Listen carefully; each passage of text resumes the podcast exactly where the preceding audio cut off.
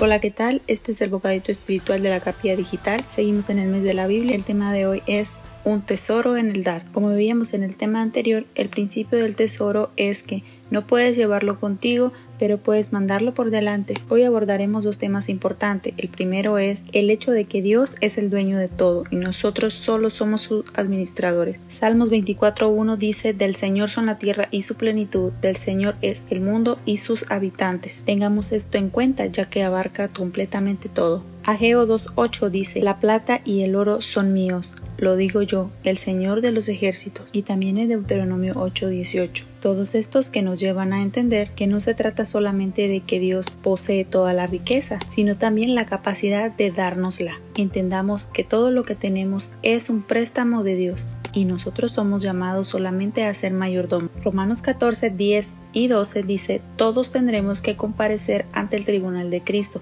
cada uno de nosotros dará cuenta de sí mismo a Dios y eso incluye lo que hagamos con nuestras finanzas. Una vez que entendemos que estamos entregando el dinero de Dios para la obra de Dios, descubriremos una paz y un gozo que nunca tuvimos cuando pensábamos que el dinero era nuestro. Dar es un acto de humildad. En 1 Corintios 29:14, David miró lo que él y su pueblo daban al Señor grandes cantidades de tesoro, dinero, posesiones, y dijo, ¿quién soy yo y quién es mi pueblo para poder ofrecerlo todo esto y de manera voluntaria?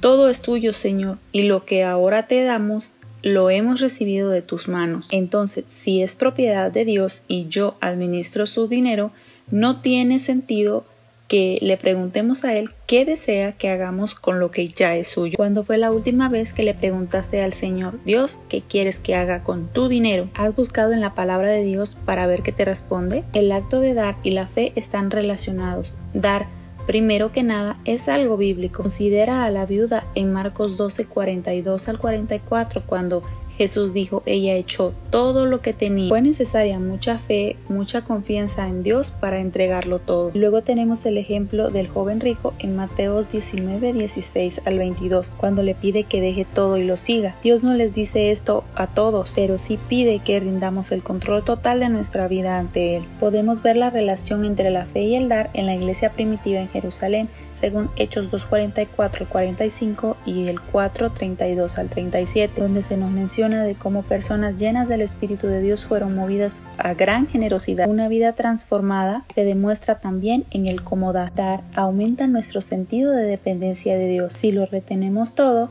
comenzaremos a confiar en lo que retenemos. El punto número dos es que mi corazón siempre irá donde invierta el dinero de Dios. Jesús nos dice en Mateo 6:21, donde esté tu tesoro, allí estará también tu corazón. Coloca tus tesoros en un lugar seguro, adecuado, porque tu corazón las seguirá. Si vas a reubicar tu dinero, reubica también tu corazón al mismo lugar. invertimos nuestras finanzas en la obra de Dios, nuestro corazón estará en la obra de Dios. Te invito a invertir en ministerios como misiones, traducción de las Biblias, fondos para evangelismo, o pregúntale a Dios en qué quiere que inviertas su dinero. Dar tiene el poder de transformar Cambia tu centro de gravedad hacia Dios y su reino. No necesitas tener grandes tesoros, solo necesitas administrarlo adecuadamente. Recuerda que puedes salvar vidas al llevar el Evangelio a otros, lo que te invito a que inviertas en el reino de Dios y observes lo que pasa cuando reubicas tus tesoros. Encuentra y genera tus tesoros en el dar. Analiza dónde está tu tesoro, en qué inviertes tu energía, tu tiempo y dinero